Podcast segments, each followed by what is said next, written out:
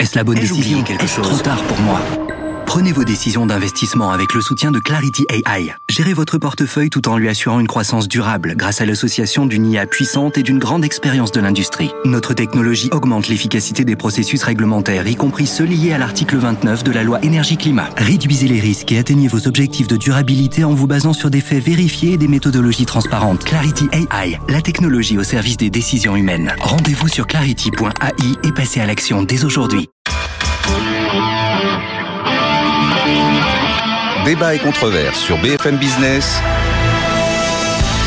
Nicolas Dose accueille les experts. Bonjour et bienvenue. L'actualité économique du jour, la Banque Centrale Européenne, comme prévu, a imposé 50 points de base, mais Christine Lagarde prévient que ce sera probablement la même sanction au mois de mars. Les marchés ne bougent pas. Pas mal d'économistes considèrent que de toute façon, elle n'ira pas bien loin, parce qu'elle sait bien que si on monte trop les taux d'intérêt, le risque de récession est réel.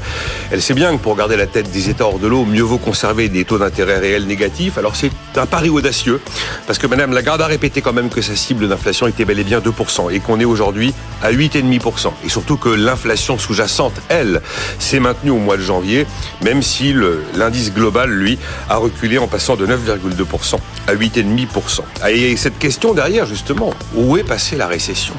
Cette récession tant redoutée, euh, où pas mal d'indicateurs étaient là pour la valider encore au mois de novembre, décembre, eh bien les choses ne se passent pas comme prévu.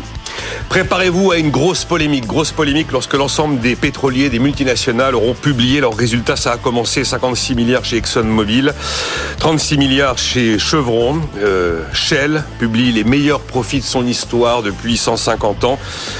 les, les réactions d'opinion sont pas exclusivement françaises comme on pourrait l'imaginer.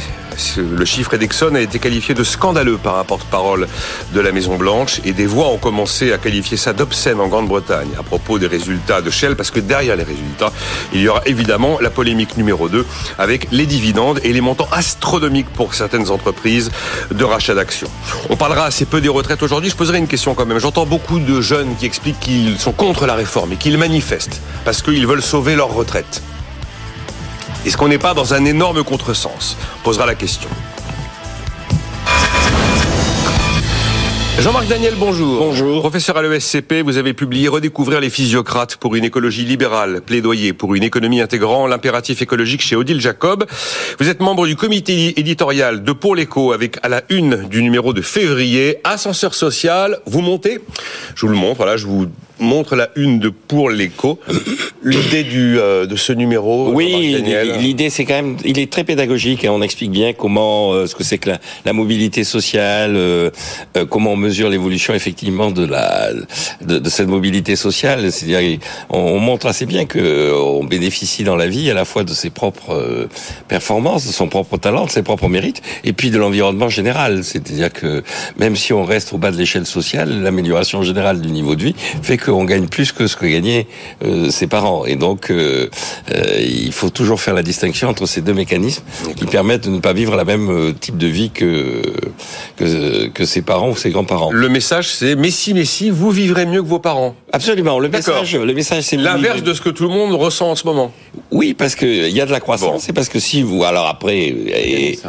comment? C'est un peu moins gagné maintenant qu'il y a, Mathieu il y a, quelques années. Mais, mais euh, enfin, sans vouloir prendre mon cas personnel qui n'est pas évoqué, mais il y a un exemple. Comment ça, vous n'êtes pas évoqué? Non, bon, Ça alors? Mon grand-père était ouvrier agricole. Je pense que je ne pouvais pas descendre par rapport à un ouvrier agricole, je ne pouvais pas descendre. Et donc, quand on prend la France de 1950, on regarde le nombre d'ouvriers agricoles, de gens qui étaient encore dans l'agriculture, et quand on voit la France aujourd'hui, forcément, il y a une forme d'ascension qui a eu lieu parce que il y a toute une partie de la population qui euh, était vraiment au, au, bas du bas et cette partie du bas du bas a systématiquement été restreinte par l'évolution technologique et par l'évolution de la croissance économique. Donc vous validez pas la, la peur du déclassement? Non. Bon.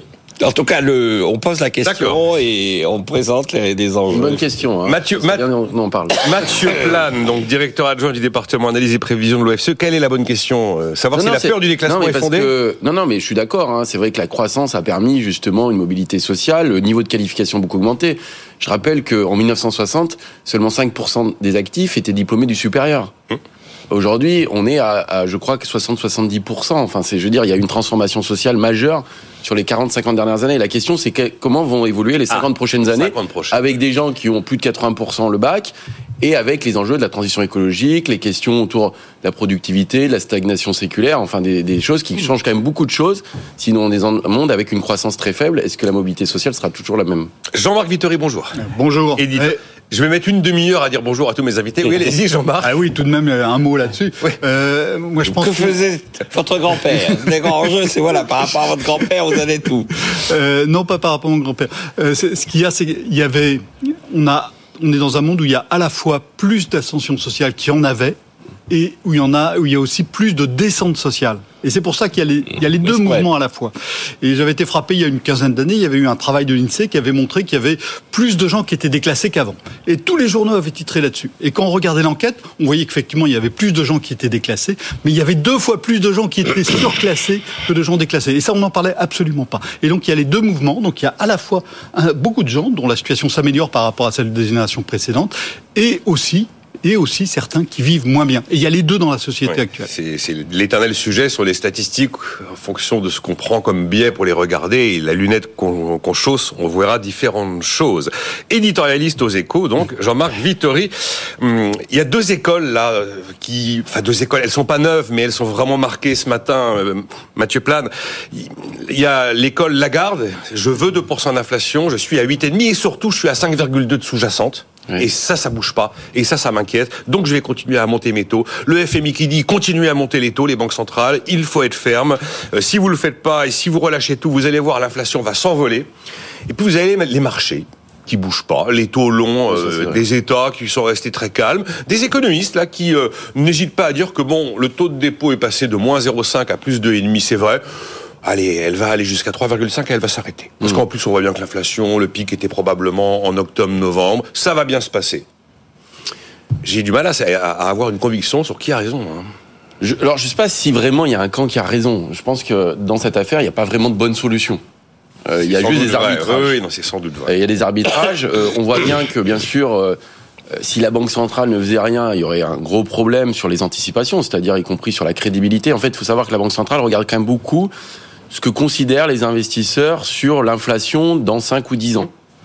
Donc, euh, pour l'ancrage des anticipations, c'est important qu'elle réagisse notamment. Et donc, effectivement, en agissant, euh, elle permet d'avoir une crédibilité sur son objectif de 2%. Euh, de l'autre côté, en plus, la Banque centrale américaine a augmenté ses taux. Donc, si elle ne faisait rien, il y a un problème aussi sur l'échange. On a vu avec euh, l'euro. Hein. Donc, il y a effectivement un ajustement qui se fait aussi par rapport à ce que font euh, les autres banques centrales. C'est important, hein, c'est l'élément un peu moins visible, mais il y a Bien quand même une dimension politique de change dans les choix de politique monétaire, même si c'est pas inscrit Voilà. taux sensu. L'autre point, c'est qu'effectivement, même si les taux montent avec l'inflation qu'on a aujourd'hui, on a toujours des taux réels qui sont quand même très négatifs. Ouais. Et donc, c'est quand même un élément important. C'est-à-dire que Jean-Marc vous dira que c'est pas normal et qu'il faut sortir de là, mais, Mais il faut sortir de là. Mais ce qu'on constate, c'est qu'aujourd'hui, les prix sont supérieurs aux taux. Euh, et ce qui compte pour la, la soutenabilité d'une dette, c'est notamment le différentiel entre la croissance et les taux. bien sûr. Et donc, on a encore un différentiel positif en faveur de la croissance nominale. Donc ça, c'est un autre point. En revanche, c'est vrai que euh, ce qui peut être critiqué ou critiquable, c'est que cette hausse des taux va pas forcément réguler l'inflation euh, à court terme. Si vous avez euh, une inflation qui est liée à des prix importés, à un choc lié à l'énergie ou l'alimentaire, et que vous n'avez pas des effets de second tour qui sont limités, en fait, elle va s'éteindre toute seule. Avec un risque, c'est d'accentuer ce que la critique, c'est la récession ou euh, déclencher une crise de dette pour euh, justement les pays euh, les plus fragiles. Parce deux qu'on- fois que Stiglitz l'écrit dans les échos. oui, oui, ça fait deux fois. Alors Deux Stiglitz, c'est très dur encore. dans la critique. Ah oui, il est très dur. Alors surtout sur la banque centrale américaine, hein, dont il parle, en disant il risque de faire, de déclencher une crise, y compris sur les euh, sur les dettes souveraines des pays émergents, hein, notamment, et en disant que ça réglera pas le problème de l'énergie et des capacités de production. Donc euh, là-dessus, il n'a pas totalement tort. Je pense que la Banque centrale essaye de réguler un peu les choses. C'est-à-dire qu'effectivement, elle sait qu'à court terme, ça n'aura pas beaucoup d'effet, mais la crédibilité de sa politique monétaire s'inscrit aussi sur le long terme. Et donc, euh, forcément, euh, j'allais dire, le chemin de crête est très étroit euh, là-dedans. C'est pas ça qui va régler le problème de l'inflation. Aujourd'hui, ce qui règle en partie le problème de l'inflation, c'est que les effets de second tour sont limités, que en réalité les salaires sont pas indexés, premièrement, et deuxièmement, on a un reflux des prix de l'énergie. C'est surtout ça qui va permettre euh, d'éteindre un peu l'incendie de l'inflation. Donc euh, voilà, elle envoie des signaux, euh, elle essaye de calmer un peu tout ça. Euh, maintenant, je pense qu'elle va, la, la hausse de taux va se poursuivre, mais sera quand même assez limitée. Bon, ben, vous êtes à peu Parce près que ça sur se le passe plutôt bien. C'est à peu près le scénario euh, de certains économistes et des marchés de ce matin. Euh, Jean-Marc, par rapport Ouais, à ce est, on est dans un jeu de rôle, clairement. Euh, si la Banque Centrale Européenne ne disait pas qu'elle allait augmenter les Bah taux, oui. les investisseurs s'inquiéteraient. Et à ce moment-là, on verrait les taux d'intérêt à long terme monter. C'est ce qu'on a vu il y a un an. Hein. Je vous rappelle, avant que, avant que la BCE commence à monter les taux, c'est ce qu'on a vu. Aujourd'hui, la Banque Centrale Européenne monte ses taux. Elle dit qu'elle va continuer à le faire. On a encore 6 points d'écart entre le taux d'intérêt et le taux d'inflation. Hein. Euh, donc, euh, bon, euh, on aurait dit il y a 5 ans qu'il y, y aurait 6 points d'écart entre taux d'intérêt et taux d'inflation. Euh, euh, vous m'auriez dit, mais c'est n'importe quoi. C'est la situation qu'on a aujourd'hui. C'est donc le taux Voilà. d'intérêt Donc, réel négatif donc, dont on euh, parle. donc euh, chacun joue euh, joue son son rôle euh, et finalement pour l'instant c'est relativement bien maîtrisé. Un point important hein, sur ce qu'évoquait Mathieu sur les pays euh, émergents, il y avait beaucoup d'inquiétudes là-dessus quand la la Fed a commencé à relever ses taux d'intérêt. Si vous comparez par rapport à ce qui s'est passé au début des années 1980 hein, quand il y avait eu euh, une hausse des taux d'intérêt de la Fed qui avait précipité notamment euh, l'Amérique latine dans une décennie perdue. C'est la hausse historique Euh, Volcker aussi. Elle est, celle-là, Oui, c'était. oui, oui, bah, là on avait des taux qui étaient positifs avec des taux d'intérêt Oui, oui, qui avaient 20, culminé à 20%. 20, hein. Donc on est dans une situation encore une fois assez différente hein, quand on regarde en taux réel. Et sur les pays émergents, sur les grands pays émergents, on a une résistance qui est finalement assez forte, notamment parce qu'il y en a un certain nombre qui sont producteurs de matières premières. La situation est différente pour les pays les plus pauvres, les pays moins avancés, où le, le FMI joue son rôle de pompier. Il l'a fait l'an dernier, il va le faire encore cette année. Mais sur les grands pays émergents, je trouve qu'on a une résistance qui est plutôt, euh, pour l'instant, rassurante. Jean-Marc, finalement, euh, si tout le monde avait un peu raison et si cette histoire était relativement pas bien pilotée. Non, je pense pas. Je pense que, euh, vous savez, Madame Lagarde, elle met en avant qu'elle ne sera ni faucon ni colombe. Oui, elle sera une chouette. Une chouette. Oui, Voilà. c'est moi qui l'accuse d'être une Ah oui, c'est vous qui dites une Parce pie, que oui, la, pie, c'est des voleurs et la pie, ça jacasse. Mais je pense Ah qu'elle oui, est non même, seulement, dur. non seulement elle est une pie, mais je pense qu'elle est une mouche aussi, celle de La Fontaine. C'est la mouche du coche qui vibrionne autour des chevaux et qui euh, euh, prétend réguler l'action des, des chevaux en question.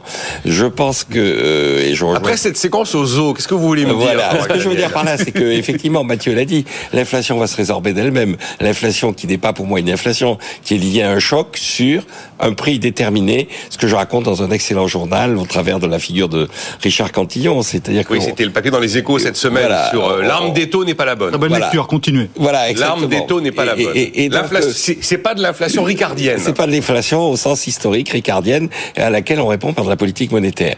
À partir de ce moment-là, quel va être l'objectif de la Banque centrale Donc, effectivement, retrouver un niveau de taux qui, lui, sera un niveau de taux non pas compatible avec l'inflation, mais compatible avec la croissance potentielle.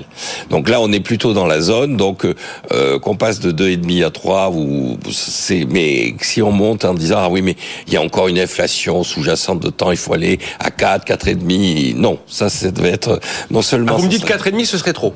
Ah mais ce serait une erreur fatale, oui, ce serait une erreur Mais assassine. pourtant, 4,5 avec 5 de, de, de, de sous-jacente, vous n'êtes pas à taux d'intérêt Oui, égal sauf taux de croissance, qui est votre mantra. euh, Les 5,2 d'inflation sous-jacente vont se dégonfler très rapidement. Le véritable enjeu, c'est Ah, taux d'intérêt égal taux de croissance potentielle sur la base de l'inflation potentielle. Oui, mais on dit la même chose en fait. on dit la même chose. Vous dites comme les économistes qui disent à 3,5, elle va tout arrêter. Oui, oui, je pense. Je Ah ben pense voilà. Et Bon, non seulement elle va, mais elle doit. Et si elle ne le Ah. fait pas, elle, moi je vais plus loin, c'est-à-dire elle doit. La, la deuxième remarque que je ferai, je suis moins rassuré que Jean-Marc sur les, les pays émergents. Dans un excellent journal, toujours le même, à côté du papier sur la sur la, la- la politique de la Banque centrale, il y avait un très bon papier sur l'Égypte. Je l'ai pas lu, celui-là. L'Égypte, oui. euh, qui annonçait que l'Égypte, effectivement, et le papier disait vers un nouveau printemps arabe. Le papier expliquait bien que l'Égypte était, après le Ghana, probablement le prochain pays, et le Pakistan, à devoir euh, renégocier sa dette, qu'on était au bord de la cessation de paiement, et que la rue était en train de gronder, parce que une des conséquences et des exigences du FMI, c'est aussi de revoir euh, un certain nombre de subventions de l'État qui ont été remises en place au moment de la crise ukrainienne en faveur des denrées alimentaires. En Angola, c'est la même chose. Donc je pense que euh, on n'aura peut-être pas une crise de la même nature que celle des années 80, qui avait été une crise vraiment une crise financière. Il avait fallu mobiliser le FMI, mettre en place le club de Paris.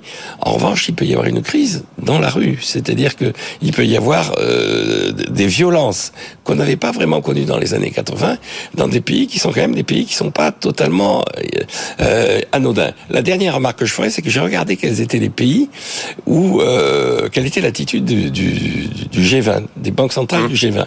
Quelle est la banque centrale qui a le plus remonté ses taux? C'est celle d'Argentine. Oui. On est à 75%. Et l'inflation en Argentine est de 5% par mois. Les prix augmentent de 5% tous les mois. Quelle est la banque centrale qui a le plus baissé ses taux? C'est la Banque de Turquie. Bon, vous me direz, c'est pas brillant non plus. On a une inflation de 60%. Oui, 70%. 60%. Mais oui, on sort de 80%. L'inflation ralentit très, très nettement en Turquie. Pourquoi? Parce que l'inflation n'a rien à voir avec la politique monétaire. L'inflation qui est là, Mais- elle est liée en partie au change, en Turquie, c'est clair, et puis à, à l'évolution du prix de l'énergie sur lequel euh, Madame Lagarde, le gouverneur de la Banque centrale turque ou le gouverneur de la Banque Moi, centrale argentine un- n'a aucun impact. Jean-Marc, moi je vous fais une espèce de, de, de petite un peu, un- une petite cuisine un peu machiavélique. Je suis la BCE, je sais très très bien qu'il fallait que je fasse quelque chose pour ma crédibilité, pour la confiance dans l'euro, pour les anticipations et les ancrages d'anticipation d'inflation, mais je sais très bien qu'il faut pas aller trop loin. Je sais que les États ont besoin de garder des taux d'intérêt réels très négatifs pour utiliser bien la tête hors de l'eau, et on est tous bien d'accord, et c'est comme ça que ça va se passer. Oui, je- Finalement, pour c'est ce que je dis, c'est pas si mal piloté. Non, parce que encore une fois, l'inflation va ralentir très vite, donc les taux d'intérêt vont redevenir ce qu'ils doivent être, c'est-à-dire positifs. Oh, en revanche, alors. les annonces sur le bilan, la taille du bilan de la Banque Ah. centrale, ces annonces, c'est celles-là qui sont les plus inquiétantes. C'est-à-dire, est-ce que la Banque centrale va continuer à racheter les titres de dette publique et garantir aux États et d'abord aux prêteurs que acheter de la dette publique française ou italienne ou grecque, c'est sûr dans la mesure où on trouvera toujours quelqu'un pour la racheter. C'est très clair à l'histoire du bilan ou pas actuellement? On sait vraiment où elle va, elle dégonfle, elle dégonfle pas. Je... Je, je sais pas, je, non, c'est pas extrêmement clair. A priori, elle doit arrêter, en tout cas, d'augmenter. Ah bah oui, elle. Après, le dégonfler, euh, c'est une autre question. C'est Ouais. une autre question, mais qui va être euh, extrêmement prégnante, pas forcément tout de suite, mais dans les années à venir. Euh, sur moi, je, moi, je pense que quelque part, un peu coincé dans un monde de taux bas, hein, quand même. Je pense, Cette affaire.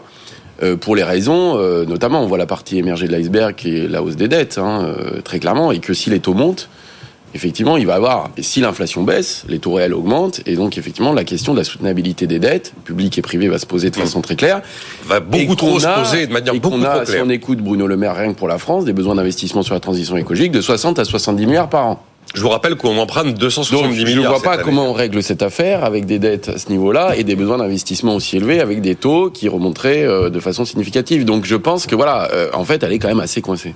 Euh, avant d'en revenir là, moi, Jean-Marc j'ai- tout de même, je suis pas si optimiste euh, que l'autre Jean-Marc sur, sur les questions de, de- du ralentissement de l'inflation. Oui. Euh, on a des prix à la production en France qui sont en hausse de 18% sur un an. Et qui ne sont pas tous transmis. Voilà, l'instant, ben non, oui. non, Oui, il- oui. pas- Non, par non, mais- définition, ils sont pas tous trans- ils vont mettre des mois à se transmettre. Alors, Yes. il y a une forte composante énergétique dedans. Il n'y a pas que ça, mais il y a une forte composante énergétique. Donc, on va voir, on va des, des hausses. On a des hausses de salaire qui sont pas, qui ne qui sont pas aussi fortes que l'inflation, mais qui ne sont pas négligeables pour autant. Euh, on a des hausses de prix alimentaires avec et la- sur l'alimentaire comme sur l'énergie, il y a pour moi une grosse interrogation sur la seconde moitié de l'année.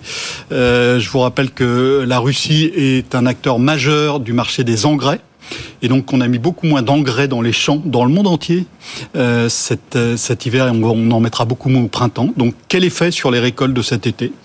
Euh, Voilà, moi j'ai la question, j'ai pas la réponse. Euh, et, et si la Chine revient fortement sur les marchés de matières premières, avec un rebond, euh, au moins à court terme de l'activité qui, qui qui est très très très, qui va être très violent, comme ce qu'on a vécu nous dans la seconde moitié de l'année 2020 par exemple. À ce moment-là, quid des prix des matières premières? Au moment où il va falloir euh, recharger les cuves de gaz qu'on est en train de vider malgré tout. Tout ça s'entend. Euh, voilà. Ouais. Donc il y a euh, seconde moitié de l'année, moi je. En je fait, pense- ça veut dire voilà. que où est passée la récession Attendez, elle arrive. C'est ça, là, pour Ouais, enchaîner. c'est- l'une des possibilités, oui. Non, moi je pose à une autre question, Ah, c'est Jean-Marc Daniel. où est passée la déflation qu'on nous annonçait en 2019 C'est ça, ouais. En 2019, on nous disait, vous savez, la, la grande menace des années 2020, c'est la déflation. Elle est passée où? Vous allez quand même. Enfin, les banques centrales ont passé des années à nous promettre le retour de l'inflation. Absolument. Je vais tout faire pour. C'est donc c'est pour dans un an, et puis c'était pour l'année suivante, et c'était pour l'année suivante. C'est ce qui explique euh, les est politiques non conventionnelles des années 2010. Hein. Euh, C'est parce que les- le, le mandat de la BCE était pas respecté. Ouais, C'était 2%, on a eu 1% pendant 10 ans. Donc ça, elle se, effectivement, les Ah, banques centrales. Et la à la Chine crise est- financière, la crise financière Et, la 2008 Chine était quand même déjà très peu. active dans les années 2000. Au moment où on parlait d'inflation, la Chine était déjà très Ouais. active. Mais sur cette histoire d'inflation, effectivement, euh, le scénario est pas joué d'avance. Hein. Euh, évi- évidemment, ça dépend beaucoup des évolutions sur les prix de l'énergie, parce qu'effectivement, on a un reflux qui est très net. C'est pas gagné que ce reflux soit permanent, hein, euh, premièrement. Euh, mais les bonnes nouvelles, elles sont plutôt euh, justement, enfin il y en a quelques-unes, hein, mais que les difficultés d'approvisionnement se réduisent, que les entreprises ont refait des stocks, que euh, l'effet de second tour, il existe mais il est limité. Donc c'est vrai que quand on trace un peu tout ça, plus les effets de base, hein, c'est-à-dire qu'une fois qu'on a pris le choc, l'inflation c'est la variation des prix. Hein. Sur un an. Donc forcément, Exactement. une fois qu'on a pris le Oui, choc, Oui. sur l'année prochaine, il faudrait que ça continue à Oui, augmenter quand oui, même. oui, hein. Donc c'est pour ça que ça se dégonfle un peu tout seul. Et si vous regardez par exemple l'indice des prix en France dans les services, dans les services, hein, donc euh, il est à 2,6%. C'est-à-dire qu'on n'a pas eu cet effet de diffusion à l'ensemble des secteurs. Les services ont une composante de travail importante. Ça montre que, en fait, c'est quand même limité aujourd'hui. Sur les 6% d'inflation qu'on a en France, on en a à peu près 4 points qui sont liés à l'alimentaire et l'énergie. 4 points parce que vous avez, euh, euh, vous avez une inflation alimentaire 13% et 15 ou 16% dans l'énergie. Vous pondérez tout ça, ça vous montre que c'est quand même très concentré là-dessus. Il y a une diffusion, mais qui reste assez limitée. Donc c'est vrai que tout va dépendre des évolutions en fait géopolitiques hein, sur la question euh, de l'énergie et l'évolution sanitaire aussi, parce que là on voit que les difficultés d'approvisionnement euh, se réduisent beaucoup parce que la Chine a rouvert. Bon, j'ai pas euh, une minute trente, mais euh, euh, est-ce que c'était un exercice d'humilité? Juste en quelques mots, et on continue après la pause, Jean-Marc Vittori. Où est passée la récession? Parce qu'effectivement, il y a deux mois, on était tous d'accord pour dire qu'on avait des indicateurs qui basculaient un peu au rouge. On se demandait comment l'Amérique allait éviter la récession. Comment l'Allemagne pourrait se remettre euh, de l'absence de gaz russe avec une, une économie très, très lourde en industrie et, et très énergivore. Et puis on a l'impression que tout se passe beaucoup mieux que prévu. Alors on a eu de la chance. C'est de la chance. On, on a eu de la chance parce qu'il n'a pas fait froid. C'est vrai. Non, non, mais ça, ça joue un rôle tout à fait important. Il faut pas le, il faut pas le, le, le négliger. Donc, on a eu du gaz et les, les, les prix du gaz, du coup, euh, ont, ont commencé à, à refluer. Et on a eu du gaz, donc on a pu continuer à produire. Quand on regarde les productions industrielles, la résistance, je trouve, est, est, est- est assez impressionnante. Euh, et, et donc, toute la question, c'est de savoir est-ce que finalement, on va rien avoir, euh, ou est-ce que c'est reporté dans le temps simplement. Ouais. Et là, on retombe sur la question de l'inflation, avec une question majeure, hein, qui est est-ce qu'on va pas avoir à un moment une chute brutale de la consommation? Ah, Euh, c'est le seul ah. mauvais chiffre du quatrième trimestre 2022 publié Est-ce par qu'on va l'INSEE, pas avoir à un moment une 1,3. chute brutale de la consommation Les distributeurs nous annoncent un mars rouge sur les prix. Euh, ça, ça va être un moment clé. on- on sait que, alors euh, aux États-Unis plus qu'en Europe, mais les ménages ont tiré sur leur épargne. Est-ce qu'il n'y a pas un moment où ça va s'arrêter? Voilà, est-ce qu'on va pas avoir un moment une marche brutale de consommation? Parmi les éléments effectivement qui vont être inflationnistes, il y a cette transition février-mars à la suite des négociations avec euh, avec la grande distribution. En tout cas, cette récession que l'on redoutait tant et qui pour l'instant n'est pas là a été l'un des arguments mis en avant par Christine Lagarde pour dire vous voyez, j'ai pas tout cassé, euh, regardez, euh, ça va beaucoup mieux que prévu. Vous allez me donner votre avis là-dessus. On va évoquer ensuite les, les, les chiffres des groupes pétroliers. J'ai j'ai horreur de ce terme de super profit parce que sinon les mauvaises années, il faut parler de super perte. Et pourtant, vous allez voir, je vous promets la polémique, je vous promets de l'indignation et vous pourrez mettre tous les arguments économiques pour justifier tout ça. À mon avis, tout restera inaudible pour une opinion remontée à bloc. À tout de suite.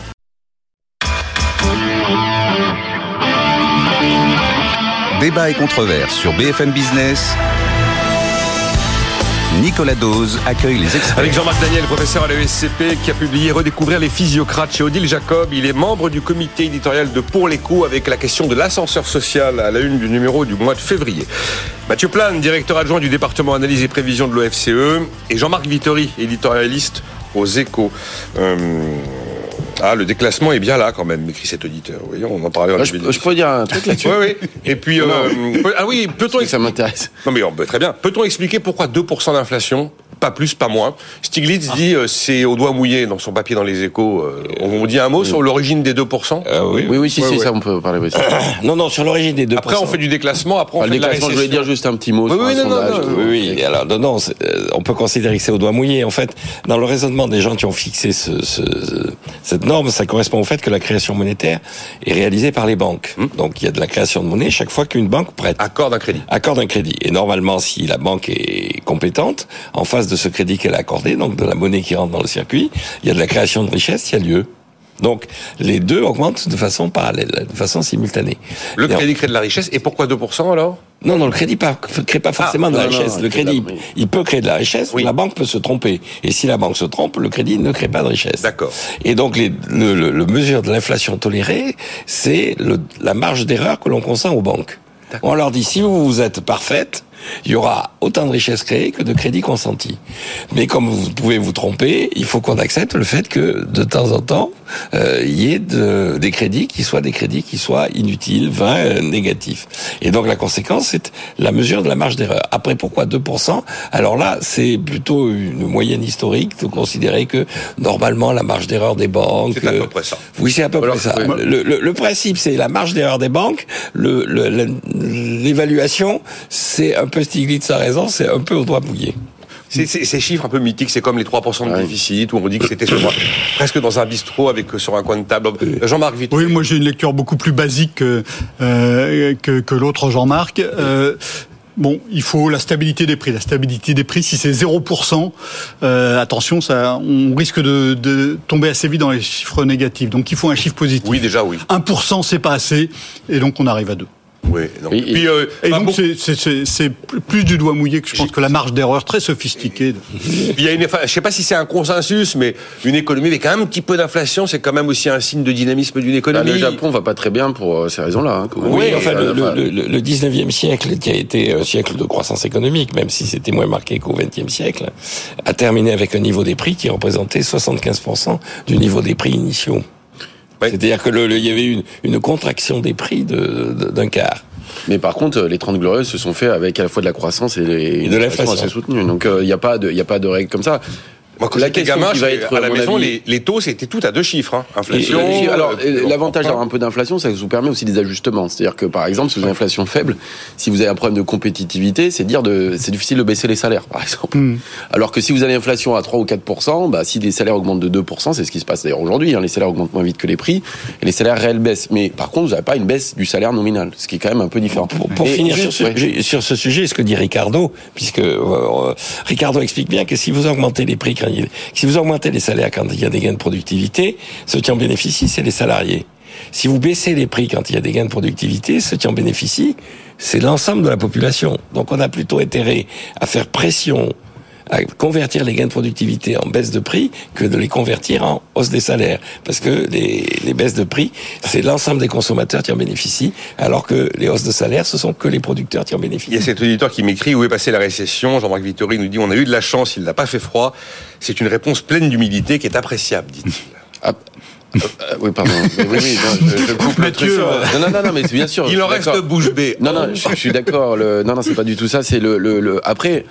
Euh, voilà, euh, on, on, on s'en sort pas mal, mais il faut quand même euh, un peu euh, aussi regarder les chiffres. Hein. On, oui. est à plus 0,1. Hein. D'abord, les dire, chiffres qui sont semi-définitifs, hein, qui peuvent être révisés. Une récession, c'est très statistique. Hein. Qu'est-ce que ça veut dire Deux trimestres de suite avec un, un moins 0,1, on est dans l'épaisseur du trait. Oui, Alors, je suis ok, on s'en sort un peu mieux, ça aurait pu être pire. Oui, mais on pensait qu'en Allemagne c'était la catastrophe. Ils ont un chiffre négatif quand même. Hein.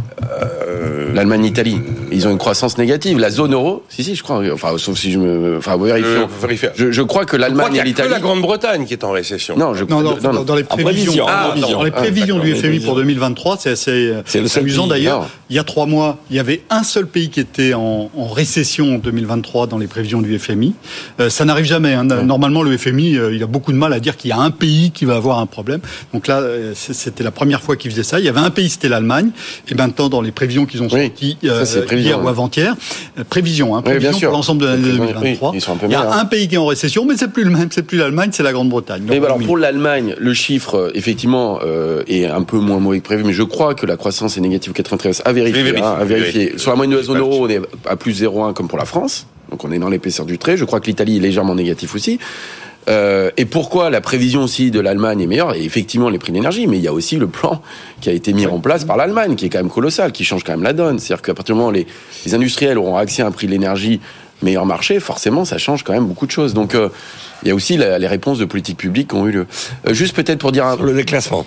Non, oui, alors il y a alors, chose. Allez, alors ça va peut-être ensemble. Et la réponse, premièrement, sur l'histoire de, de, de, de l'objectif des 2% c'est effectivement la question qui va se poser aussi à l'avenir, c'est est-ce que ces 2% sont compatibles ah, avec les objectifs climatiques Et la transition énergétique, on voit que forcément la transition énergétique, si vous avez une énergie décarbonée, ça coûte en général plus cher. Vous sortez un peu d'un concept de mondialisation, etc., des échanges, parce que vous relocalisez une certaine partie de votre production. C'est plutôt inflationniste.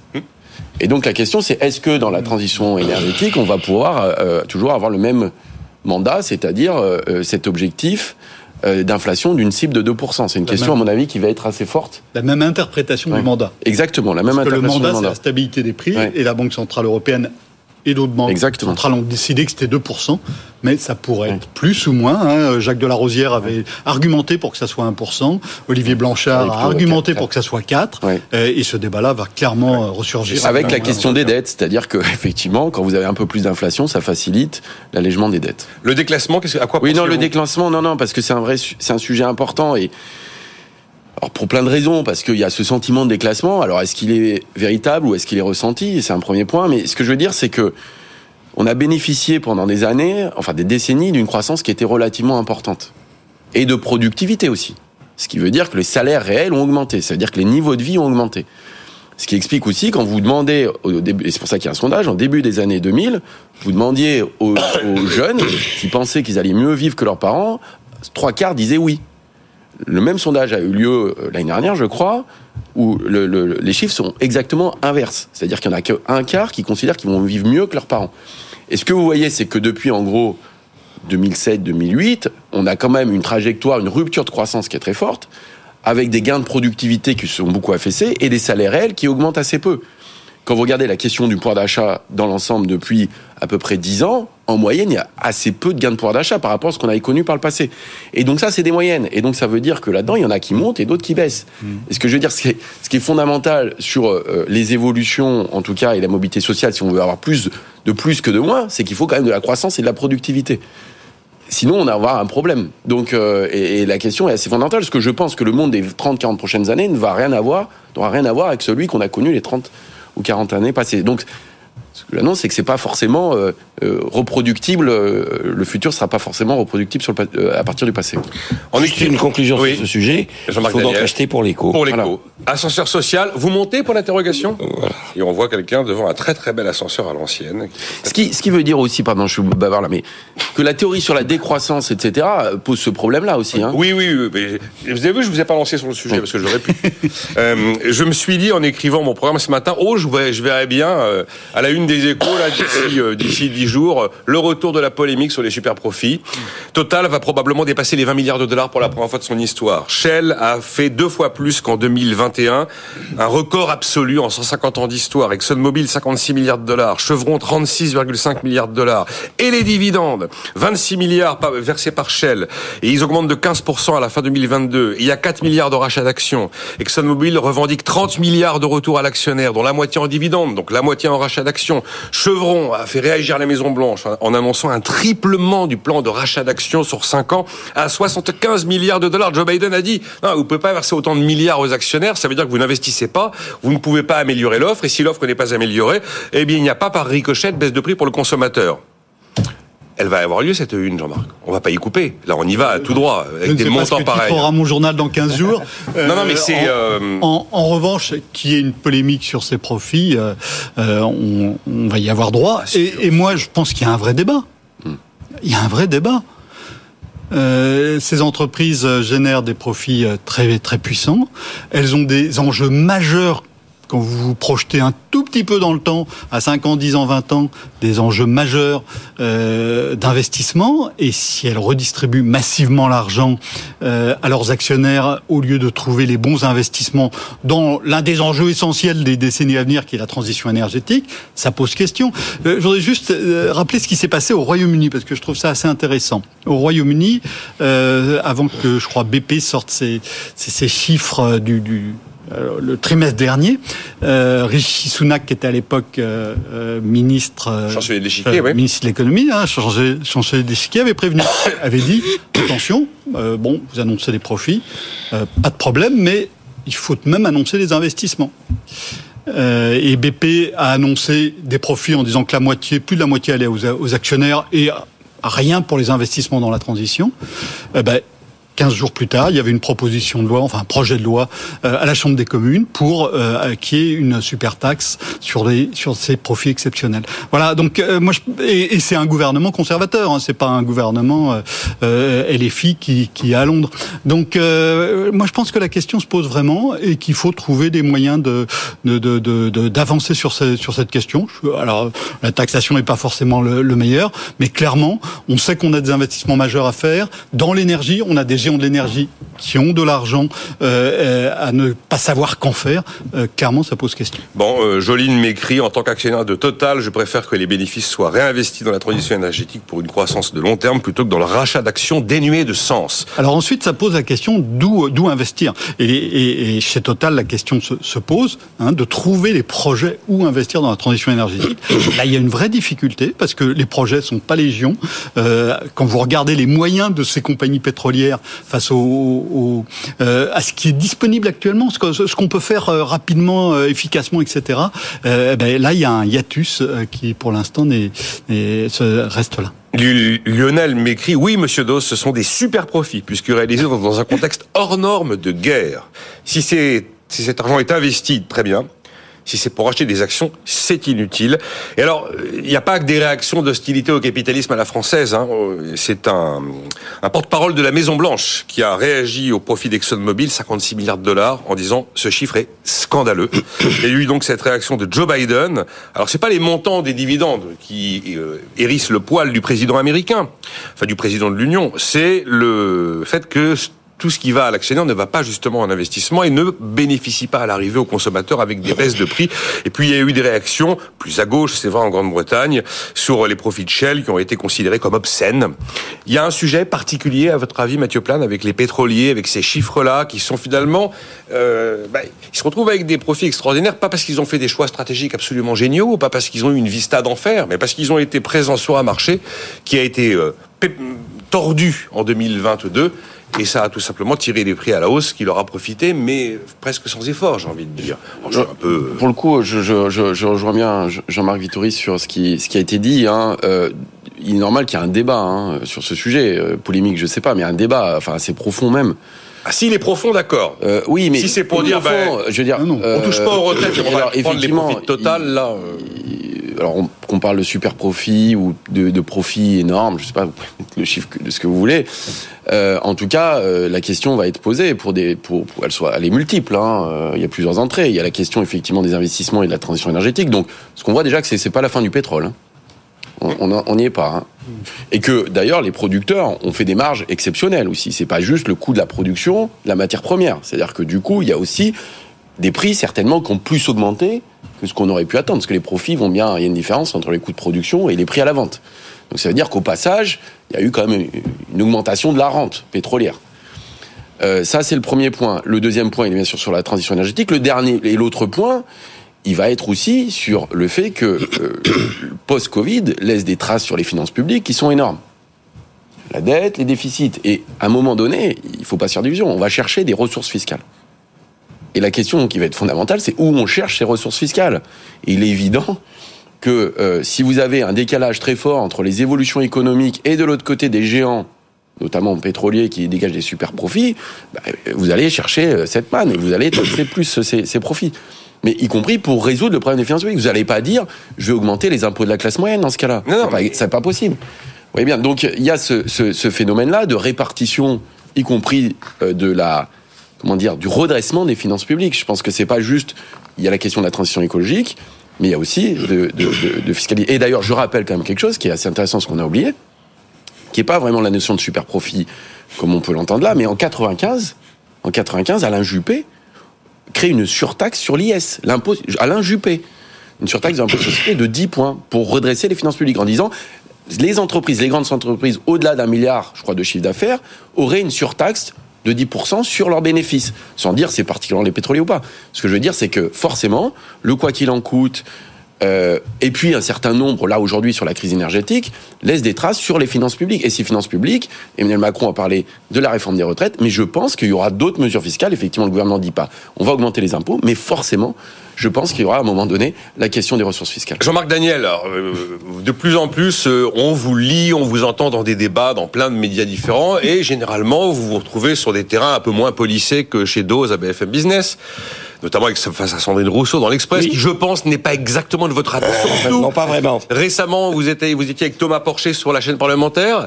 Là, sur, sur France Inter. Sur France Inter. Eh ben, alors là, j'imagine il faut, ben, ils vont vous dire, il faut aller chercher l'argent là où il est. Et là, je suis désolé, mais vous avez vu des montants pareils, eh ben, il faut aller chercher l'argent là où il est. Qu'est-ce que vous allez leur Et- répondre? Écoutez, c'est c'est ces profits. D'abord, euh, je pourrais faire euh, le, le même jeu de mots que Bruno Le Maire qui disait super profit, je sais pas ce que c'est, mais super chérie, je sais ce que c'est. Et donc, euh, J'avais oublié celle-là. oui, et donc c'est un bel aphorisme. Non, il y a eu des sommes à dégager. La question est de savoir si c'est on les laisse dans les compagnies pétrolières en disant voilà vous devez investir. On les confie aux Vous actionnaires. devez investir, mais comment ça, vous devez investir Non, non. Euh, C'est c'est la non, question mais- soulevée par Jean-Marc, mais justement, les compagnies pétrolières disent, moi, j'ai pas d'investissement, je le redonne aux actionnaires. Et le procès qui est fait aux actionnaires, c'est de considérer que l'argent qui est donné aux actionnaires est perdu pour la croissance économique. Mais les actionnaires, ils ont investi dans les compagnies en question. Les actionnaires, ils ont des raisonnements rationnels.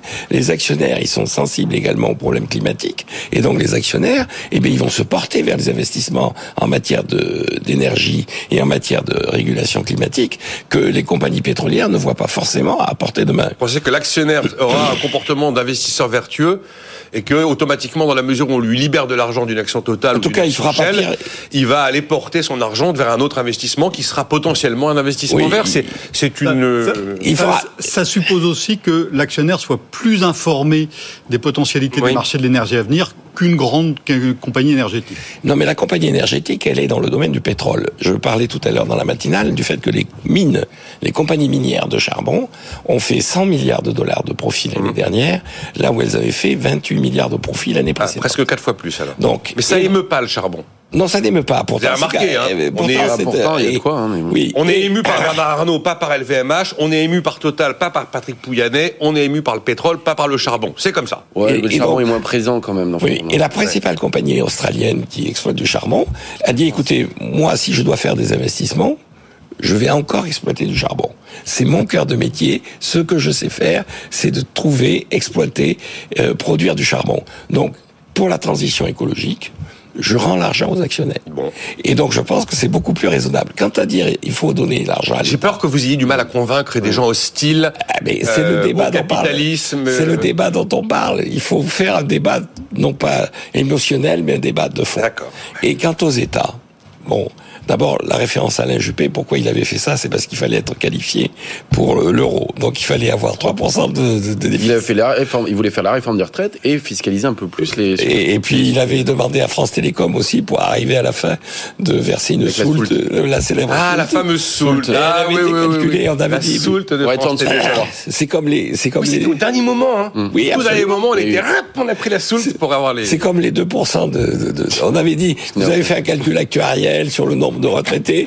Il dit non, non, pour atteindre les 3%, il fallait tant. On a raqueté France Télécom à hauteur de temps. J'ai un argument. Euh, Oui, non, non, juste l'État qui euh, a besoin d'argent. S'il avait besoin d'argent, c'était peut-être pas la peine qu'il finance la consommation Bah, d'essence. justement, l'argument. Imaginons que Bruno Le Maire veuille s'en sortir. Parce que, oui, la raison, les, les arguments économiques rationnels, mais la passion sera toujours là, et surtout sur un sujet comme celui-là, surtout avec Total Energy. Et Bruno Le Maire pourrait dire, bah, écoutez, vous avez fait des très beaux profits en 2022, mais c'est très largement moi qui y ai contribué, puisque j'ai incité à la consommation et j'ai subventionné la demande. Donc, euh, Ouais. bah, je vous ai quand même énormément aidé, moi, État, donc vous allez m'en rendre un peu. Non, je... Non, parce que les, les, les erreurs Alors. des États ne, va- ne doivent pas être utilisées pour punir Non, mais la bonne gestion Bon, des entreprises. Total et euh, alors il faut savoir aussi que plat. les pays dont on parle, hein, euh, notamment les États-Unis ou euh, le, le Royaume-Uni, sont producteurs de pétrole. Hein. Nous on est, Pas le Royaume-Uni, c'est fini. Enfin ils en ont un peu encore. Hein. Non, très peu. Oui. Ils ont un peu de gaz aussi. Enfin bon bref. C'est dur pour ça que la taxe Ils en ont, pas- les- ils ont, ils ont ah bon ok. Oui, ils ont plus de merde. pétrole, plus- très peu de gaz et plus Ouais. de charbon. Bon, en tout cas, la taxe, elle, se, elle était sur les producteurs. Oui. hein. Elle n'était pas uniquement. Alors que là, effectivement, la question sur Total, c'est sur la distribution et Total avait baissé de 20 centimes. Mais vous voyez qu'on est bien un peu coincé dans cette affaire parce que, y compris pour l'État, il va. À court terme, euh, le problème, c'est qu'on comprend bien. On va, euh, on dit, il faut sortir des énergies fossiles, mais dès qu'elles augmentent, ce qu'on va faire, c'est qu'on va les subventionner parce que c'est pas supportable pour les ménages, parce que c'est une dépense à court terme qui est quasiment incompressible. Alors, on peut faire un peu de sobriété, mais quand vous habitez à la campagne, vous n'allez pas prendre votre vélo pour aller faire vos courses, vous emmener euh, vos enfants euh, à l'école, quoi. Donc, vous voyez que euh, clairement, vous avez toujours cet enjeu qui est un peu fin du fin du mois parce que c'est clairement une dépense ouais, incompressible. c'est pas comme si les prix des restaurants ou des loisirs ou du parc Astérix augmentaient. Donc ça, vous pouvez vous en passer, j'allais dire quelque part. Mais l'énergie, c'est un bien fondamental. Et puis, de l'autre côté, vous avez besoin de sortir ces énergies fossiles. Donc, vous dites, il faut accélérer la transition énergétique, mais dès que ça augmente, le premier truc que vous faites, et notamment l'État, c'est vous subventionner ces énergies fossiles pour que ce soit supportable pour les ménages et du coup pour faire que la question du pouvoir d'achat soit pas trop violente. Prompt rétablissement. Commentaire, c'est n'importe quoi. Donc il vaut Qu'est-ce qui est n'importe quoi, pardon La politique qui est menée, on Ah, subventionne. Tout le monde fait ça, hein, c'est Mais ça. tout fait, Jean-Marc. Mais il y a un moment, vous pouvez pas. La quand le- seule solution, c'est de ne rien confier à l'État, de ne pas Mais confier cet à tous les États du monde parce qu'ils font tous la même chose. Ah ben écoutez, le président- oui. du monde. Euh, Enfin, les, les- laisser le prix de l'essence s'en- s'envoler comme il s'envolait euh, il y a en- les- au printemps dernier. Est-ce qu'un Hein État pouvait su- Vous regardez ce qui s'est passé dans les pays baltes, le taux d'inflation en, Lettonie, je crois, Ouais. atteint euh, 25%, Ouais. parce qu'ils ont répercuté euh, sans, sans subventionner. Mais- qu'ils ont fait Ils ont subventionné, ils ont des chèques aux ménages, qui fait que du coup, ça a entretenu l'inflation, donc on peut pas avoir les deux. C'est-à-dire que l'avantage qu'on a, alors moi je suis d'accord, hein, c'est ça, enlève le signal prix, ce qui est quand même très bizarre euh, dans, dans ce cas-là. est très négatif. Ah, Très négatif. euh, Mais par contre, ça limite les effets de second tour de l'inflation. Parce que ce qui s'est passé dans les autres pays qui l'ont laissé libre, forcément, pour compenser l'effet pouvoir d'achat, ils l'ont pas compensé directement sur le prix à la pompe ou sur le prix de la facture d'électricité ou gaz. Ils ont envoyé des chèques et des subventionnaires. Et donc, ça veut dire que cette inflation est entretenue, donc il faut augmenter les salaires, donc il faut augmenter les prestations sociales. Et donc là, vous avez euh, l'effet macroéconomique qui se déclenche avec une inflation qui est beaucoup plus robuste. prompt rétablissement à Jean-Marc Daniel, qui retrouve rapidement sa voix. Et le même auditeur considère que l'argument que j'ai sorti sur ben, je vous ai pas mis quand même de vous enrichir avec mes subventions, rendez-moi un peu de sous, Oui. peut Oui. s'entendre. Euh, trois minutes, trois minutes. Qu'est-ce qu'on dit euh, aux jeunes qui manifestent contre la réforme des retraites pour sauver leur retraite, Mathieu? Moi, je dis c'est exactement Alors, le contraire. S'il n'y a pas de réforme, ils n'en auront Je, pas. je, genre, ouvrir un, un autre euh, chantier, un autre débat, mais je trouve qu'il On a trois minutes, hein, on a manqué loin, de, mais- de, de- de temps sur un débat sur cette équité intergénérationnelle. Et moi, je comprends qu'effectivement, il faut, il faut, il faut sauver le système par répartition. Je pense qu'après, comment on le fait, c'est une autre chose. Mais en tout cas, il y a la question du financement et de qui va payer pour les retraites. Euh, Aujourd'hui, en fait, euh, euh, ce financement reporte sur une catégorie essentiellement d'actifs. Ceux qui ont plutôt commencé très jeunes. Quand vous avez commencé à travailler plus tard, les 43 ans, de toute façon, vous irez au-delà de 64 ans. De toute façon. Et quand vous regardez aussi le rendement de la cotisation, le rendement de la cotisation, en fait, quand vous regardez, les générations au-delà des années 70 ont un rendement de cotisation qui est plus faible que celle des générations Oui, précédentes. Bien sûr. Et ça ne cesse d'ailleurs d'être. Voilà. Et donc, en fait, les jeunes, quelque part, en fait, vont travailler quand même plus longtemps pour une retraite qui sera certainement moindre. Donc, c'est vrai que le rendement de la cotisation est assez faible. Et puis, il y a l'accès. Oui, mais si on ne faisait rien, leur on fait rien. ils Oui, mais à alors, non, mais se pose la question, dans l'équilibre intergénérationnel, c'est la participation, y compris des retraités dans ce cas-là. Ah, oui. Non, notamment par la question de la, la propriété. C'est-à-dire quand Oui, vous regardez le tableau d'ensemble, il y a quand même aussi cet effet de la propriété. Quand on regarde le niveau de vie des retraités, euh, notamment, y compris le logement, si on, on verse euh, ce qu'on appelle euh, le, le- loyer implicite, c'est-à-dire le rendement du logement, en fait, le niveau de vie des retraités est supérieur à celui des actifs. On Mais parce que la question du coût de logement est importante. Donc les jeunes se posera la question, effectivement, du, de la durée de travail, aussi de leur retraite, mais aussi de l'accès à la propriété, qui est quand même un- qui est une question importante. Donc, je ne sais pas s'ils raisonnent comme ça, mais en tout cas, dans l'équilibre intergénérationnel, je ne dis pas forcément qu'il fallait mettre à contribution tous les retraités, mais la question doit se poser Alors, dans la bonne répartition et qu'est-ce que qu'est-ce qu'est le rendement de Mais- cette cotisation? Mais Jean-Marc, moi, un jeune qui me dit je suis dans la rue parce que je veux sauver ma retraite de demain, je lui dis si on ne fait rien, ta retraite de demain, t'es sûr que tu l'auras pas. On est d'accord avec ça? Une- que tu auras une retraite euh, amenuisée, évidemment. Et il pense l'inverse. J'ai entendu un, un- un policier gréviste, il manifestait pour être sûr que son enfant ait une retraite. Non, mais il- pense l'inverse, mais l'argumentation derrière, Oui. il n'y en a pas. Non. Voilà. Enfin, j'en ai pas entendu. Non, non, non, Il y en non, a mais- peut-être, hein. Non, mais ça peut dire, c'est- Mais j'en ai pas entendu. Ça fait partie de tout- toutes ces choses qu'on entend qui sont. C'est l'une des- des choses qui rend très compliqué le débat sur les retraites. Oui, c'est que on est complètement dans l'irréel dans les arguments. hein. Jean-Marc, si vous voulez dire un mot Oui, non, non, mais on a juste 30 une- secondes. hein, Juste euh, une de choses qui a Parce été qu'après, vous serez à faune tout le week-end. Oui, oui. C'est que, exactement. C'est que la NUPES a fait voter dans le, le débat qui vient d'avoir lieu, dans le tout début du débat, la suppression de la CSG qui avait été mise sur les retraités. C'était en rejoint ce que disait Mathieu. C'est-à-dire que les gens qui ne sont pas touchés directement, concernés directement, c'est les retraités. Et non seulement on ne leur demande aucun effort, mais même au nom, soi-disant, de la solidarité et tout ça, on est en train de charger encore les générations actives Ouais. sans toucher aux retraités. Les LFI a proposé la retraite à 60 ans, 40 ans de cotisation et la pension minimale à 1600 euros. Mesquin. Mesquin. Mesquin, Oui, 50 ans, 2000 euros. Oui, Tout le oui, monde, voilà. sans condition. Je suis d'accord, c'est des petits Voilà. bras. Petit bras. Bon, eh bien écoutez, on a fini. Merci infiniment. Euh, C'était aujourd'hui Mathieu Plane, Jean-Marc Vittori, Jean-Marc Daniel. On se retrouve lundi à 9h.